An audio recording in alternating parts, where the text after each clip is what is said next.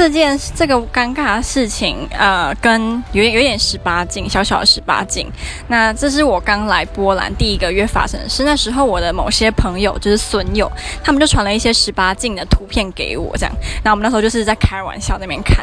那我刚好网路没了，所以我就那时候就要去出资我的网路。然后出资完之后，帮我出资的是一个很帅，然后等我跟我读同一间大学的男生，他就说：“那我帮你看一下网路哦。”我就不疑有他，就给给他了。结果他就一打开我的 Google，然后就看到了某些非常不不能看的图片，而且是人类后面的器官。